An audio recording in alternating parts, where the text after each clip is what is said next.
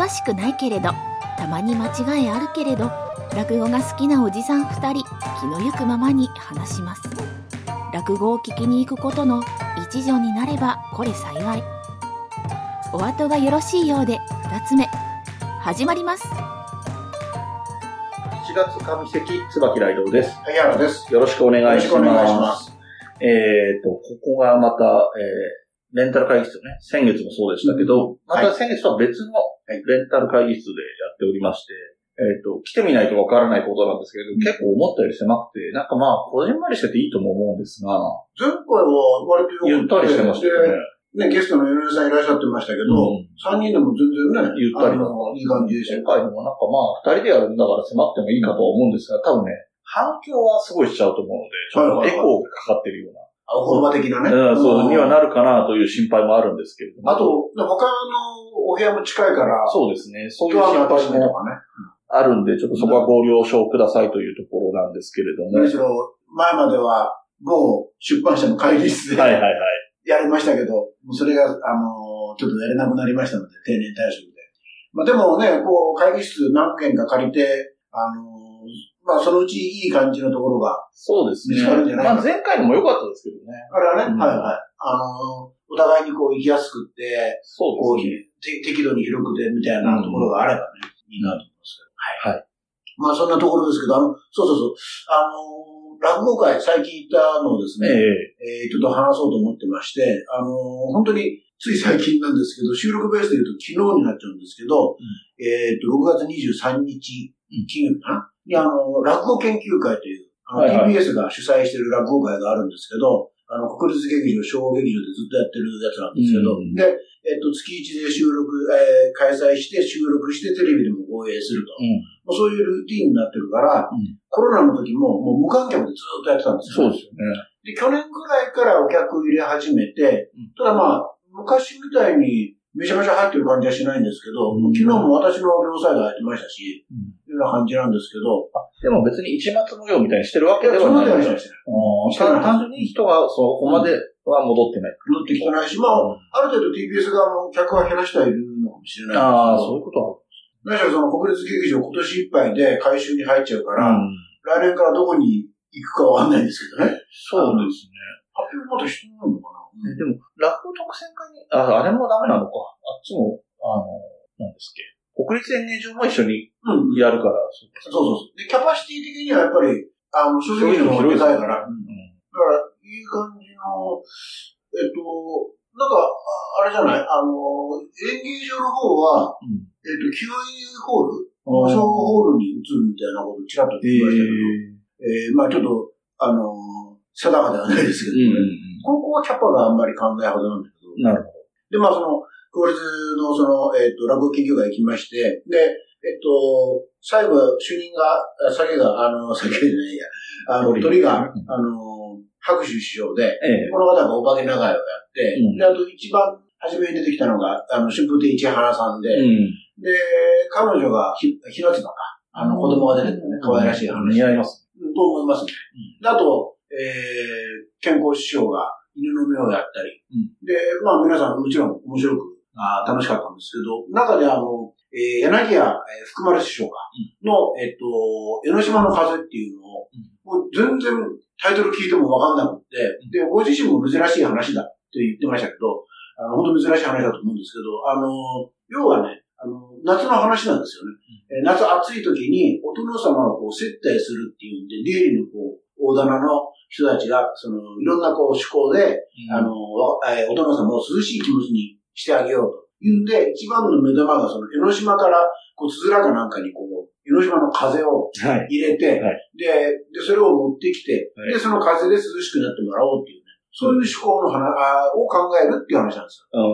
で、すごく、あの、珍しいなと思って聞いてました。それで、で、その枕でね、えー福丸師匠が言ってましたけど、その、ネタ帳を書かなきゃいけないじゃないですか、前座さんが。うん前座さんが、やっぱり聞いたことない話だから、終わった後に、うん今の話は何ですか江ノ島の風だよ。っていうやりとりがあったらしいんですけど、で、ネタ帳といえば、っていう話になって、ちょっと余談でね、喋ったのが、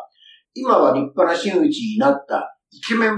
の、えー話か若手が、若手真打ちが前座の頃にっていう話してて、で、これひょっとしたら有名な話かもしれないんですけど、うん。その前座さんっていうのがあんまりネタ分かってなくって、書き間違いをすると。うん。で、あのーえっとね、引っ越しの夢っていう、うん。その女、美人の女中さんがお店に入ってきたもんだから、番頭さん以下呼ばれをかけようというね。で、それがまあ、えー、お前たち何やってるんだって、こう、えっ、と、おかみさんかなんかに送られて、うんいや、ちょうど引っ越しの夢を見てましたっていうのが詐欺になるんですけど、そういうまあ話なんですよ。うんで、それを誰かがやって、で、その福丸師匠がひょいと、その前座さんね、今や、今はイケメンになってるんだけど、その前座さんがうんなんて書いてるかなとひょっと見たら、呼ばれは楽しい。ああ。で、それからその、別の、あの、鳥の方が、あの、最後に、あの、えっと、素人占いをね、うんやったんですって。うん。で、えー、なんて書いてるかなと思って、ひょっと、その前座さんがね、ひょっと、なんて書いてるかなと見たら、えー、素人落語って書いてて、これはまずいだろうってなったんで、ね、私はね、その話も気になってましたけどね、このイケメン真打ちが誰だろうと思って、うん。これ、こちらくしようかなとか、いろんな僕もそういうイメージでした。無責任なこと話聞きながら。思いながら聞いてほしいこちら師匠全然ね、落語そんほとんど聞かないで入ってきたとか言いますからね。なるほど。まあ、そんな、えー、まあ、楽しい落語会でした。なるほど。はい。えー、というところで、えっ、と、いつもですと、ここからすぐ本題に入るんですけれども、今回はですね、ちょっと、あの、溜まってしまっていたお便りがありますので、読んでいこうと思うんですが、まず先にちょっと一言つけとくと、えー、お便りの方は全部目を通してはいます。で、ちょっとね、えー、この、二つ目に変わったりとか、ゲスト会があったりとかいう関係で読めてない、あの、紹介がね、まあできてないお便りも多くて、で、全部を紹介することは難しいかなっていう状況にはなってるんですけれども、えー、まずね、ちょっと一つ、えっ、と、萩原さんの方からお願いしたいと思います。はい、あ、はい。じゃあ読みますね。えー、椿さん、萩原さん、はじめまして。ザグ、ザグザグ歌唱と申します。お後がよろしいようでは、2020年のスタート以来ずっと聞かせていただいております。配信方法の変更で再登録したため、1年分は2度聞きました。それはさておき、私、田舎暮らしのため、東京の寄せに行くのも大変で、もっぱらテレビ、CD、DVD、そして最近は YouTube など、映像などを通して落語に接してきました。生の落語は滅多にない当地での落語会の際に聞く程度です。子供の頃からのお笑い好きで、優秀師匠司会のお笑いタッグマッチからのファンです。そんなわけで最近の寄せの様子など、楽しく語られる二人の,、えーお二人の話、毎回楽しみにしております。さて、今朝も楽しく聞いておりましたが、青菜の下げについて、教数友道さんが書いておられる、という弁慶の話を伺っていて、上方落語の船弁慶を思い出しました。先にも書いた通り、生の落語に接する機会がほとんどないので、逆に東京の落語と同様、上方落語も好きで聞いています。船弁慶は四尺落語大全の録音で聞きましたが、貧乏でいつも人のお供でしか飲みに行けない記録が、見ながら、みんなからキーさんと呼んでもらえず、弁慶藩、弁慶藩と呼ばれているという話が出てきます。確かに、おごられ役の人は弁慶藩と呼ばれていた様子です。これからも楽しいお話期待しております。というお手紙です。はいメールですお便りありがとうございました。ね。ありがとうございます。青菜はね、えー、できたりしてましたけれども、青菜はね、なんかちょっと、どういう経緯で青菜にしたんだかちょっと忘れちゃいましたけど、ちょっと季節的にはね、うん若干早かったかななんて、夏のまあ、夏の話ですよね。はい。なんて思ったりもしたんですけれども。で、弁慶については、その上方落語の船弁慶を知ってると、すんなり受け入れられる。まあ、もともと青菜自体がね、上方落語なので、はいあの、青菜っていう言い方自体が、えー江戸では言わないという話も確かしたかなと思ってて、あの、演目の中で、まあ、その時も話してますけど、演目の中では、縄を好きかっていう、うん青菜っていう単語は、江戸落語の中では出てこない。あのだから、何なのかちょっと人によってね、違うんだっていうのがあってて、それこそこれもね、昨日の健康師匠の枕で言ってた話かな。その、青菜って誰、なんだろうなって話になって、で、結論的にはみんな演者さんの好き好きでやればいいじゃないかと。まあで、その、それこそほうれん草かとかね、えー、小松菜かとかね。うんで、えーで、その、えっ、と、好きにやればいいんだよっていう話で、で、その、と言った人はね、あのーえー、オクラかなんかをね、それナッパじゃないでしょっていうのが、うんその、オチにまあまあね、なったんです話としても。なるほど。それ、でもこの方、あの、ザクザクさん、2020年のスタートから聞いてくださってて、えなおかつ、1年分2回聞いてくださってはい、はい、はい。大変ありがたい。そうですね。ありがとうございます。ただこれをその冒頭に読み上げたというのはなんか意味が？とまあまあ、その夏の演目でっていうところで、えー、青菜もね、だから僕がその、収録した後に、青菜を収録した後に、あ、これな、完全に夏の話だったから、あー。7月とか8月にやればよかったなって思ってたっていうのがあったんですけれども、えーまあ今回はね、いいですかね。ああ、えっと、今回も夏の話をうん。選んでみようという話になって、はいはい。本題の方に入っていこうかなと思うんですけれども、えー今回選びました演目が、えー船徳はい、はい、そうですね。という演目で、えーなまあ夏の、夏が舞台になってるかな。これあのーみんなそうやると思うんですまあ、有名なのは桂文楽師匠ですけど、うん島の六千日でございますっていうフレーズが中にはい。ビシッて入ってくるんですね。そうですね。で、要するに季節を、あのー、特定特定です。で、島の六千日っていうのはこれ7月の10日うん。のことなんですね。うんで、えっ、と、一般的には、その、その日お参りすると、島の六千日分の功徳があると。うんで島の六千日って要するに100年以上うん。の功徳があるわけだから、うん一、回行きゃもう、うん。行かなくていいんだけど、まあなぜか毎年行くんですけど、えー、まあなんだけど、一応やっぱり浅草の、あの、えっ、と、浅草寺うん。がまあその島の九千日の、なんていうんですかね、元祖というか、うん。まあ舞台となってるみたいで、まあ実際あそこ、まあ宝石市がその日やってるような日でして、であまりにもその10日がお客さん来るもんだから、前の日からもう、えー、そういう賑わいになってて、だから今は、その、島の九千日っていうと7月9日10日を、まあ指すらしいんですけど、まあ本来的には10日らしいんですけどね。で、7月10日、まあ今ももちろんそうですけど、まあ大変に暑いうん。日という設定で、うんまあや、あの、やるっていうお話です、そうですね。うんそうですね。えっと、そういう季節が特定されているという、だ特に日付レベルで特定されているっていうのは、まあ他にもなくはないですけど、で3月15日とかもありますけど、あと大晦日とかね。ね、まあありますけど、まあでも決して多くはない。まあ落語って割と抽象的なはいはいはい。世界観で描くので、あんまり日付っていうのは特定されてないことが多い中では珍しいかなと思うんですが。で、そんな船徳の、えっ、と、あらすじの方をお願いしようと思います。はい。えー、とですね、はい、あらすじ。あの、このところ実はですね、私あの、素人落語で一回やったことがあって、ええー、だからその時のもう記憶だけに頼ろうと思って、おーなるほど。いつもはその、本を持ってきてね、うん。えーやばくなったらそれを読むんです、読み上げるんですけど、今日はもうそれなしでちょっとやれるかなと思って、なるほど。えーちょっと挑戦してみますけども、まあ、あの、村徳というのは主人公は、えー、大棚の若旦那い。ですね。で、この若旦那が、まあ、あはむえー感動されちゃって、まあ、出入りの、お船宿。のおお店に、えー、まあ、居候してると。で、なんか、働いてくださいよっていう話になって、いや、俺前からやってみたい仕事があるんだよって言うんで、船頭さんになりたいんだと。いや、そんなね、これは船をう動かすっていうのはもう力がいるんですから、若旦那みたいな、あの、やさ男、力がない人には無理ですよって散々意見されるんですけど、いや、やり、やり、やりたいんだからやらせてくれって言って、まあ無理を生じて、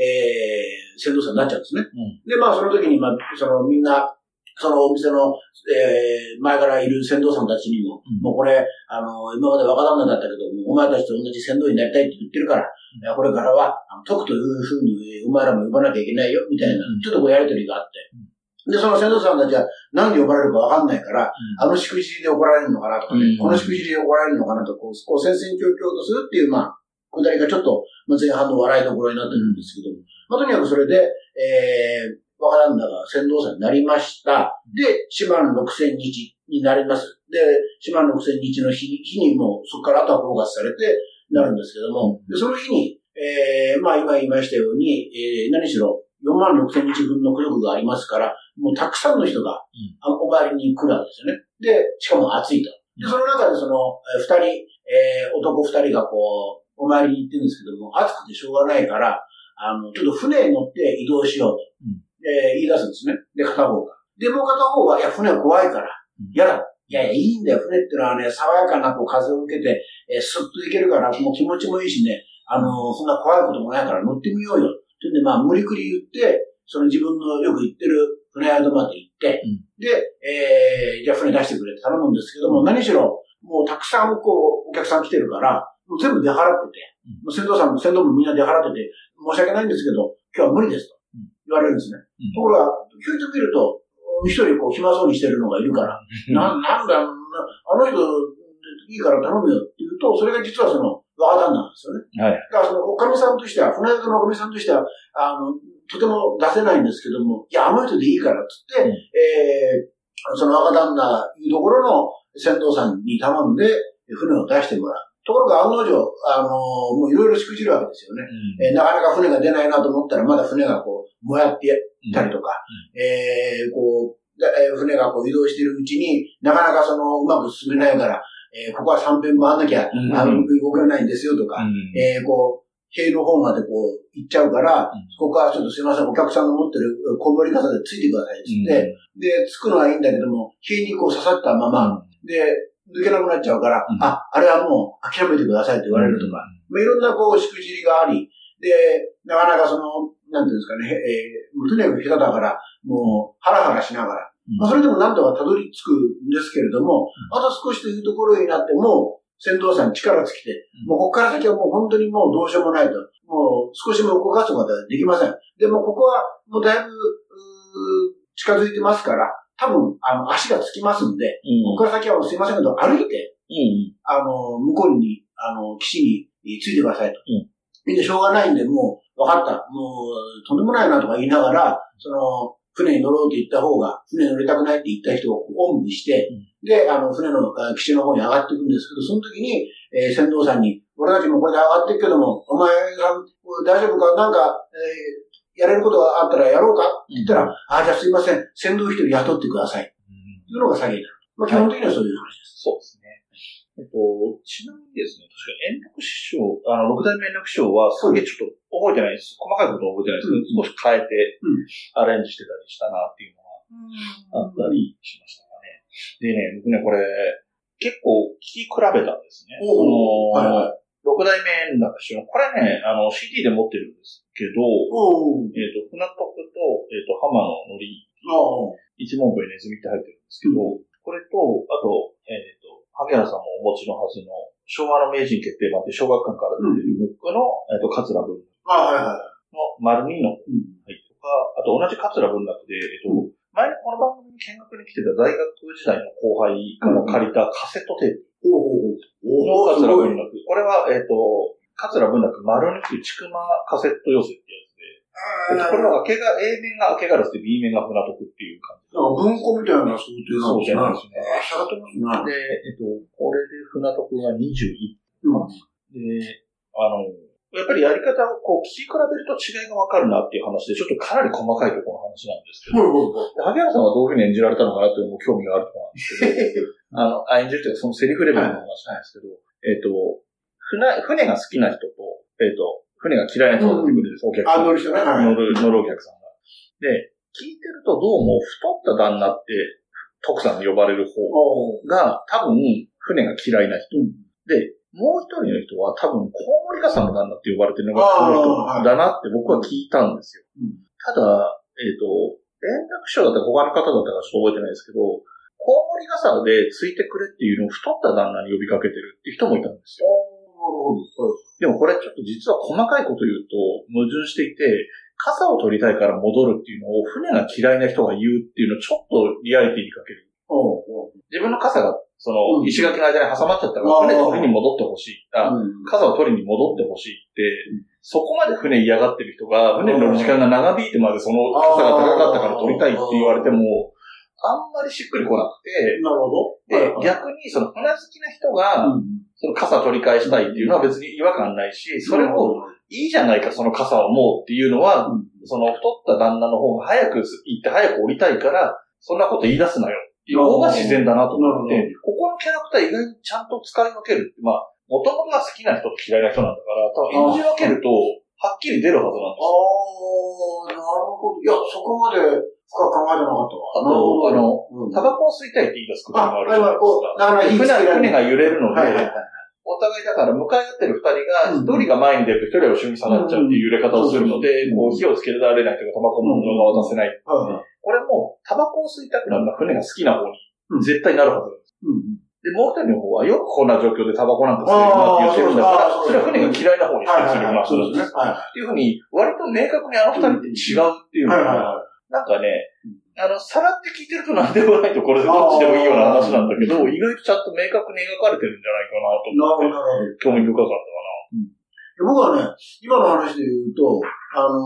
ー、コウモリ傘っていうのが出てくるじゃないですか。そうなんですよね。これがね、ちょっと、うんと思って、うんつまり、あ、これ江戸落語じゃないんだ。まあ、江戸時代の江戸時代の落語じゃい。ないんだっていうふうには思ったんですね。で、調べてみると、やっぱり明治期に、明治時代にこう、アレンジして、えー、あのー今のようなこうくすぐり多めのギャグの話になったみたいで、で、一等はじめはそもそも、あの、お初徳兵衛、浮名の三橋っていう、うん。まあ、人情話なんですって。えっと、初代の古今亭新章とかでしたあ、そうです、そうです。確かそうです。うんええで、それを、あの、冒頭だけを膨らませて、今のその船徳になったんですけど、うんで、そのお初徳兵衛の徳兵衛さんだから、徳兵衛が先頭になったから船徳っていう、そういうことなんです。だけど、これ落語の船徳においては多分、名前ほとんど出てこなくって、何しろ若旦那とあ船頭さんがいるか確ら、で、唯一出てくるのが、ふあの、橋の上から、徳さん一人かいああ、大丈夫。大丈夫かい？っていうね、うんあの、おじさんに声かけられて、大丈夫ですっていうセリフがあるんです。その時に徳さんって声かけられて、で一応それで船徳にはなるんだけど、えーおそらくはこれ徳兵衛さんなんですね。わ、あの、あお初徳兵衛だから。で、このお初徳兵衛の話も、えっ、と、今、五街道雲助師匠が確かやは。やるらしいんですけど、あとその、それこそ新章師匠もやってたらしいんですけど、これは普通もう、なんていうの、本当いい感じの話で、うん。で、まあ、結構ね、上中下ぐらいの長い話で、えっと、その、えっと、吉原の、えー、おいらんだっけな。まあ、うん。違うかな。えっと、要するに女の人を乗せて、えー、船に乗るんだけど、その、吉浦に遊びに行かなきゃいけなくなっちゃって、で、そこにその、あ、そうそう、だ芸者さんか、別の芸者連れてくと良くないから、芸者さんはちょっと待っててくれって言って、船の中、船で待ってもらうんですよ。で、その船の先頭が徳さんで、うん。で、徳さんは、やっぱりこの落語の設定だから、若旦那なんだけど、うん。3年間を経て、もう一発の1年前の船頭さんになってると。いいう設定なんですよ。で、で、その船頭さん、徳兵衛さんと、だから二人きりになっちゃうんですよね。うん芸者と、うんあの、つまりお初さんと徳兵衛さんが。その時にお初さんが、いや、私は実は、前か前が徳、おとあの、船頭さんのことが好きでした。うん。どっかで見、見そびたんでしょうね。うんでした。みたいな話になって、それで、えー、その時に雷がなんかが鳴って、で、なんかあの、まるで、あの、別の落語っぽいんだけど、うんまあ、それで、その後二人がこう、その雷でキャーってなって、えー、だけどそこから先は、あの、本が破れて、あわかりませんでしたみたいな話になって、はいそこが、あの、上かな。うんで、中が、その、で、二人がいい仲になるじゃないですか。うんそうすると、もともとその芸者の旦那がそれ嫉妬して、えー二人をこう、えーまあ、逆恨みみたいな感じで、二人を殺そうとするのか殺したのかな。で、それが中で、だけど結局実はちゃんと生きてました。で、二人は、あのうまい具合に主体を持ちましたっていう、うんまあ、ハッピーエンドがゲイらしいんですね。へえ。まあ、それでだからすごい、結構長い話なんですよ、上中下で。で、もともと初特別っていうのは、あの、近松門左衛門の、えーっと、なんだっけな、えっと、新中物から持ってきた話なんですけど、だから新中物だから当然、あの原作っていうか、元ネタは死んじゃうんだけど、うん。まあ一応落語はハッピーエンドになるらしいんですね。なるらしいんです。で、それのとって言うと、その、だから、上中下の、まさに上の、もう出だしも出だしのところを膨らませたのがこのフラトクっていう、まあそういうことになるらしいです。で、今はだから今言ったように、たまにやる方いらっしゃるんですけど、まあ、なかなか、何しろね、あの、大きなね、あ時間もかかるし、やっぱり、ホール落語、なんかこう、うん。独演会的なもんでないとなかなかやれないんじゃないのかなと思ってて、私なんかの時に、久保助賞をやったのは、あの、聞いた曲があるんですけど、はい。もうそのぐらいですよね。寄せなんかでも圧倒的に船徳ですから、ってな感じいや、まあそうです。はいはいでもその船徳も、それなりに長い。そうそうそうそう。だから、さっき、あのーちょっと軽く、その船頭さんたちとのやりとりで、あこれから徳さんと呼んで、呼ばなきゃいけないよみたいな、こう、一くだりがあるって言いましたけど、これをやらないやり方もあるんですよね。うんで、えっと、調べた限りで言うと、古今亭新章なんかは、ここく、あの、すっ飛ばして、あの、まあ、だから最初だけちょっと、あの、若旦那が先導になるっていうくだりは説明しなきゃいけないんだけども、そこだけ最低限説明した後、いきなりもう4万6千日のその日にフォーカスしてやるっていうふうに、それでも結構長い話なんですけど、そうですね。で、僕、こう聞き比べたりしてて、で、文楽師匠のが、たまたま二つ音源があって、うんうん、はい。えっと、一つが昭和35年の7月、で、もう一つは、これ昭和37年の7月、2年ずれ。はい。あ、これ7月なんだ。うん。あ、まあ夏にやってましたよね。で、えっと、収録時間も21分12秒と、えっとね、21分30何秒とかなんで、やっぱりそう大きくは変わらないの、さすが。さすが文楽。文楽なんですけど、ただ聞いてる分には、前半特にそうかな。あの、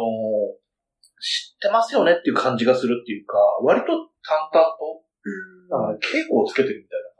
印象としては。僕、あの、聞きが、方が甘いのかもしれないんですけど、ん。割とテンポよくいって、なんか、膨らませて笑いを取るみたいなことをあんまりやってる印象がなくて、うん。そうそれはちょっと意外で、えっと、たまたま聞き比べたんで、これどっちが上とかそういう話ではないんですけど、その円楽賞とかの方が、あ前半からもうちょっと笑いが多いような印象があって、まあ、文楽師匠の、ね、先代の文楽師匠は、ね、ファンも多かったうし、で、な聞き慣れてる人が多いから、割とそういうやり方が可能だったとかなのかもしれないんですけど、割と淡白な進め方するかなっていう。ちなみに文楽師匠、円楽師匠は、あの、その、最初の、何ですか、船頭さんたち集めるシーンってのはあるんですか？あります。集める前のその脱藩するところから集めるところまであって、で、えっと、基本的な、そのスタイルでやる人は、その、えっと、間が空くじゃないですか、そこって。その前半パートと、うん。で、なりたいって言ってるところからなった後の徳さんの話がはいはいはいあそこって間が絶対、あの、要するに時間が何ヶ月か何年か経過してるっていうのを表すために、あの、竿は3年、ロワミツキと申しますがっていうのを大体ここで入れる。ああ、なるほど、なるほど。で、徳さんは相変わらず、みたいな感じの話になって、その後半のストーリーに入ってるみたいな構成は多分そそういう区切り方を。してるんですけど、沢田3年、ロワミツキって言われる徳さんが3年経ってできるように、3年3ヶ月。うん。経ってできるようになったよっていう話なのかと思いきや、そうでもない話だなという気もします。何しろ徳さん。は、あれですもん。ね、あの、えー、いい男だから、その、お客さん。にやってくれって言われて、えー、なかなか船に来ないん。ですよね。そうで何してたのかって聞いたら、あのいや、日が当たってましたとかね。うん。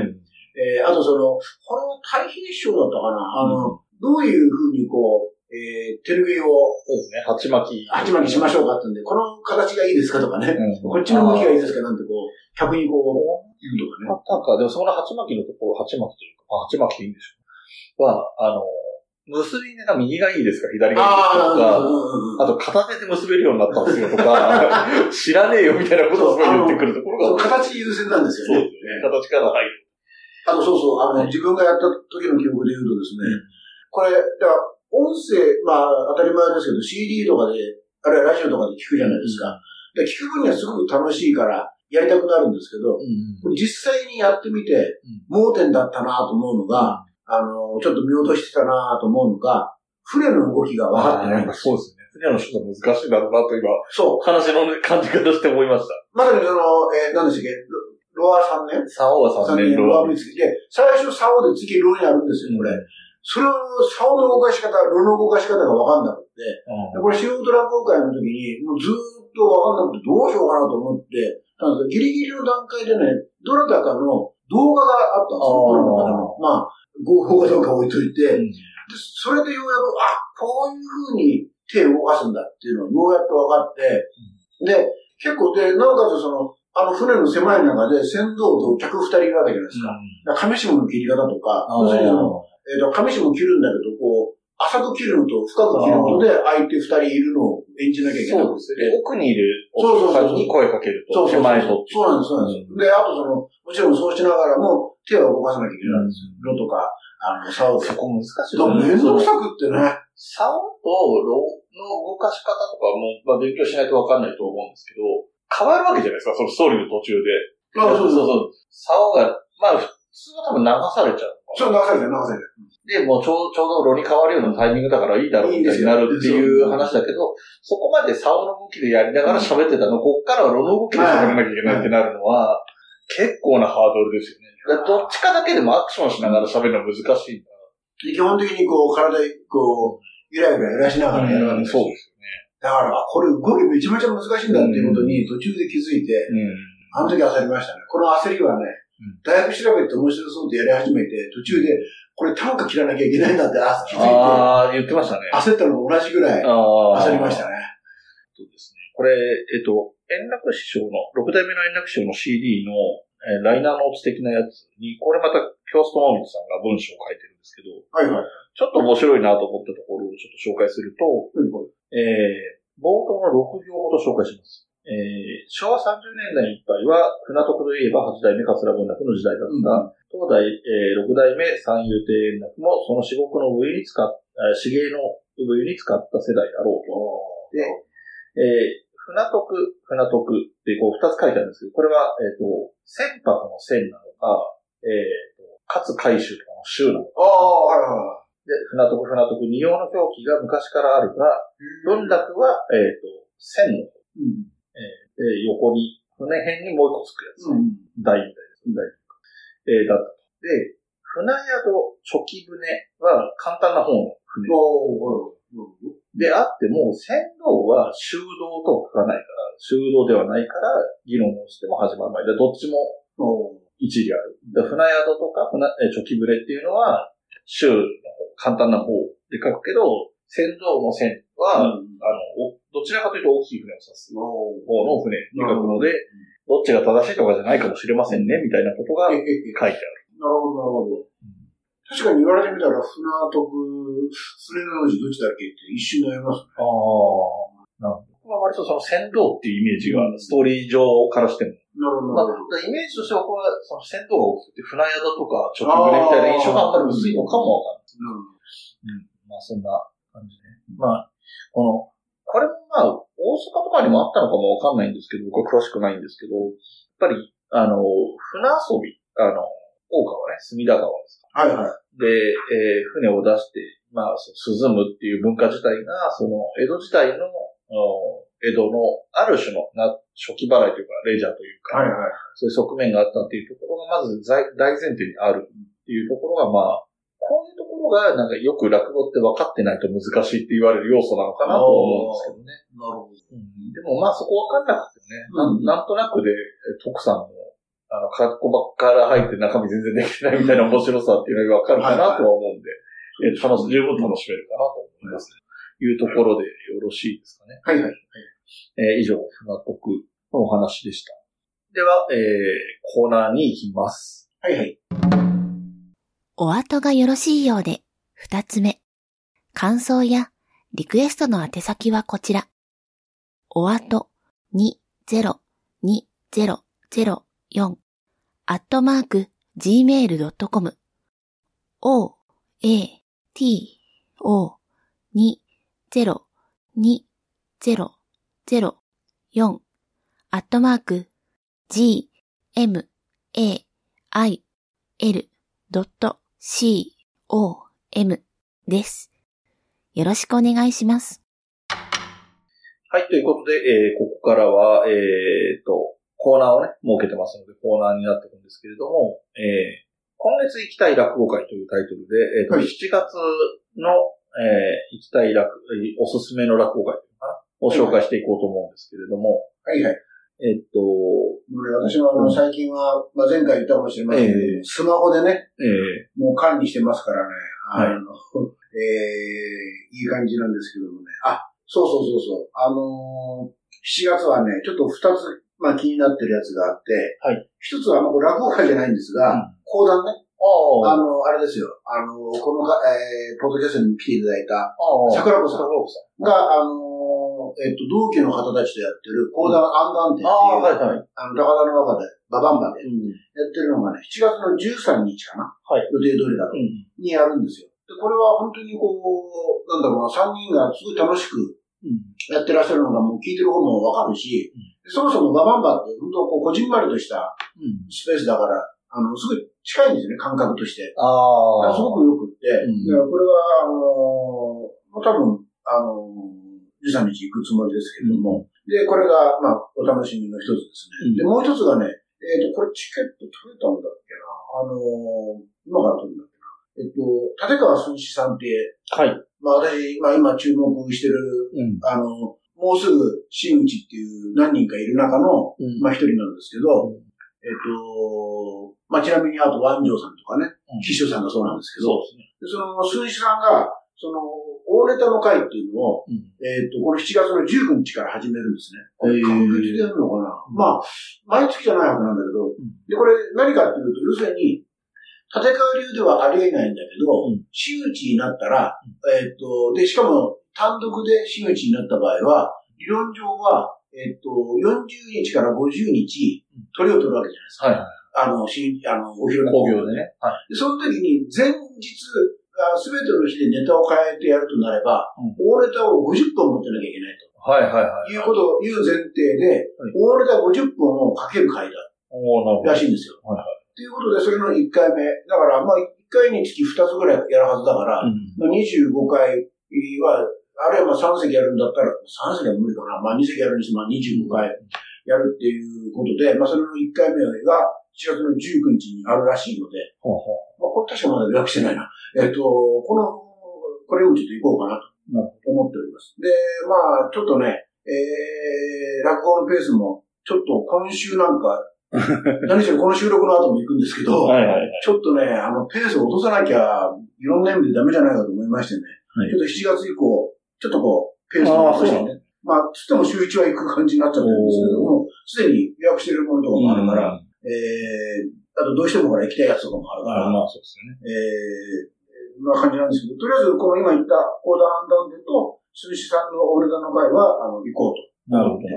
あとまあ、これね、ちょっと別の、それこそ別の落語会が入っちゃったからいけなか、いけないんだけど、あの、カロク師匠のね、ネタ殺しの会ね、ああね去年の6月やったやつで、多分この、ポッドキャストでもちょっとお聞きしたと思うんですけど、あの、あれですよ、よた、あの、えっと、よじろう、え、やじろうか、うずつきやじろう。うんやじろうがネタ出ししてたけどやれなかったそうだそうだ。うんで、今回やるんですよ。なるほど。で、これちょっと行きたかったんですけど、うん別の落語会の、ちょっと、チケット買ってしまってましてですね、うでそっちに行かなきゃなとなってるんですが、それがまあ20日にあるほどるという。ことになっております。はい。ってな感じです。で、私の方なんですけれども、まず、この、おすすめとしては間に合わない話になっちゃうんですけれども、うんえっと、と、江戸東京落語祭り。ああ、あの、あれ、円楽。そうです。うんえっと、六代目円楽の最後のプロデュースという、と銘を打っているものなんですけれども、こちらに行ってくることにはしてます。えっと、予約をもうすでにしてあります。間に合わないっていうことはちょうど、あの、裸になる。あの、え、間に、あ今おっしゃった。あ、そうです、そうです。もう今やってる最中。この配信の時にすでにやってる最中なのと、はいはい。あと人気の土日とかはもう僕が買った時にすでに完売してたりしたので、ちょっとあの皆さんこれ聞いてから行こうと思っても難しいかなというところがありますってことで、それは多分ね、来月行ってきたら話すことになるだろうと思うので、そちらをぜひお楽しみにしていただきたいなというのと、あともう一つは、えっ、と、僕、あの、静かにずっと押し続けている、うん。えー静かに。静かに押し続ける。まあ、この番組では毎回触れてはいると思うんですけれども、えー新男女3人夏物語2023ですね。うんうん。はいはいはい。えっ、と、ミュージックテイトさんでやっているシリーズで、これだからタイトルが難しくて、そのなんとか物語が季節で変わるから、正式な呼び方がよくわかんないっていうのがあるんですけど、シリーズとしてはちょっと不明瞭ってところあるんですけれども、うんえー、もともと男女3人シリーズがあって、男女3人夏物語とか秋物語っていうシリーズでやってたのは、えっ、と、春風亭少々さんと、えっ、と、今の超過郎桃花さんと、ぴっかりだね。ピッカリさんと、誰でし一応なさんじゃょうない市原さんか。そうかそうか。市原さんというメンバーでやっていて、今にし、今にしてもすごいすごいです。もうスターばっかりみたいな感じなんですけど。で、それがこう、まあね、その真打ちになってたりしたということで、新しいメンバーになって、えっ、と、この番組にも出てもらった、えっ、と、春風亭昇介さんうんと、林家清彦さん。それから、えー、古今亭祐介さんの3人が出ているという形でやっていまして、でね、これね、僕ね、あの、萩原さんにも事前にお知らせしたりはしたんですけれども、はいはい。あの、正確な情報がね、すごい探しづらいんですよ。あの、3人ともがあんまり宣伝してないのか、それじゃダメじゃんそう。ね。で、えっとね、一番それでも分かりやすいのは、そのゆうすけさん、古今亭ゆうすけさんの、うんあの、本人のサイトうんがあって、そこはもう他の全部ラジオ深夜便とか、そういうのも全部載せてるんですけど、あの、公演情報ってさページがあって、そこにはちゃんと出ていて、日付も出てますね。7月6日。これもすぐですけどね、配信。この番組の配信からすると。6日ね。うん。あ、ちなみに、はいミュージックテイトさんの、まあもちろん告知するんでしょ？知ってるはずですし、もう多分最近になれば多分来月の予定とかでの、でこの収録ベースから言うと、この次の月の予定で出てると思うんですけど、あとツイッターでいつのタイミングで出すかとかがちょっとああ、なるほどね。状況によるので、あの、なんでもない時にパッと探そうと思っても、ど。こ見てばいいのかっていうところはちょっと難しいかなっていうのはあるんですけども、そういう意味ではこのゆうすけさんは結構、あの、サイトはね、すごいシンプルなんですけど、結構決まってるものは10月の予定とかまで入れてくれてるんですよ。はいはい、で、開始開演の時間と場所の情報が入ってるんですごいわかりやすい。あの、サイトもシンプルですごく見やすいので、なるほど。ゆうすけさんに興味がある人は多分もう見てると思うんですけど、ちなみにね、一番上のに出てる、この収録時点では、えっ、とあ、収録時点ではもう過ぎちゃったか。えっ、と、6月23日金曜日の、えっ、と、勉強会、えーこっそりゆうすけっていうやつは、ちゃんとね、残席わずかとかそういうコメントも入れてくれたりするので、非常にわかりやすいなと思ったりしておりますということで、えー新男女3人夏物語をおすすめしてます。し、僕多分ね、漏れなく言ってると思うんですよ。新男女シリーズ。なるほど、なるほど。なので、これもちょっと欠かさずいきたいなはい。と思っておりますというところが、今月の、えー紹介だったんですが、はいはい。まだちょっと話は続きますよ。うんうん。なんでしょえっ、と、今月行きたい落語会ということで、これ、えっ、と、今月というか、来月になっちゃうのかな？来月の話になっちゃうかと思うんです。8月の話になっちゃうかと思うんですけれども、お便りをいただいておりましてですね。はいはいえっ、と、いつもお便りいただいております、キメラさんからなんですけれども、うんまあでもいいのかな ?8 月上席なんでね、頭から1日からっていうと配信待ってると聞けないと逃す可能性もあるので、えっ、と、お便り読んでいきます。はいえー、椿さん、萩原さん、いつも放送を楽しみに聞いております。木村です。いつもメールを読んでいただきありがとうございます。私の今月行きたい落語会は、まあこれ今月っていうのは来月ってことに読み替える形になってしまうんですけれども、えー行きたい落語会は、浅草園芸ホールの上席夜の、えー上席後半夜のですね。あの浅草園芸ホールはその上席の10日間も5日ずつ分けているので、う後半の夜の。えー主任は三遊亭古生師匠です。えー成金のメンバーの人ですよね。はい。えー古生師匠の鳥は、えー、広工業以来、つまり初鳥ですと。成金のマスコットというイメージの強い古生師匠ですが、陳年や、陳年や小僧さんのとぼけた感じはピカイチだと思います。また、古生師匠のおかみさんは、怖い、鬼嫁というイメージが、えーそこでも魅力、えー魅力的な部分です。古生師匠とは中学校からな、中学校からの中の小井八師匠や成金メンバーの小楽師匠、白山先生、えー、栄太郎師匠、右近師匠、龍尺師匠が脇を固めます。えー、椿さん大注目の佐藤さんも食いつきで出演します。萩原さんも確か佐藤さんのこと褒めてましたよ。あ、あの、この前もあれですよ。あのーえっと、白鳥師匠の新作落語をみんなでやる会があって、んその時に彼ら富久、あの、がアルファベットのあ富久やってめちゃめちゃ良かったんですよね。うん。ということで、最後に、えっ、と、米印がついていて、これちょっと、えっ、と読ん、で欲しくないのかどうかはちょっとわかんないんですけど、まあ、読んで問題ないと思うんで、えー昼夜入れ替えがなければ、昼席にニューオイランズ、小遊三師匠翔太師匠なるほど、龍京師匠にも見られる、とても豪華な寄せになってます。なるということで、えっ、と、8月、上席だとどうなんですかね。お盆工業とか割と力入れてるから、もしかしたら、昼夜、あ、昼夜入れ替えありかなという気もしないでもないんですけど。はい。というお便りをいただきまして、8月上席も、浅草、え8月上席の後半、夜の、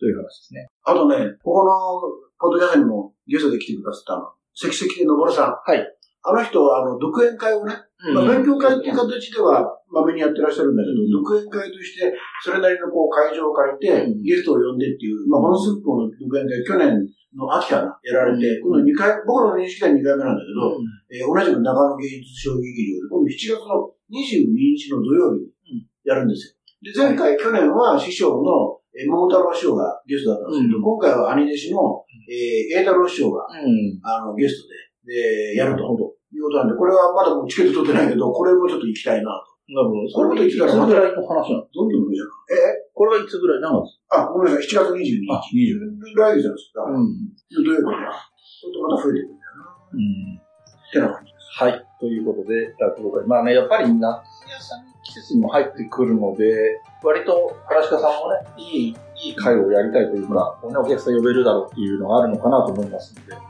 皆さんもね、それこそ、東京河原版とかチェックしていっていただければなと思います。という感じで、えー、今回はね、えっ、と、本題の方では船徳、演目をね、本日は演目を先に持ってきた形になります。あはい。えー、これからね、4万6千日が近づいてまいりますということで、今回も終わりにしたいと思います。お後がよろしいようで。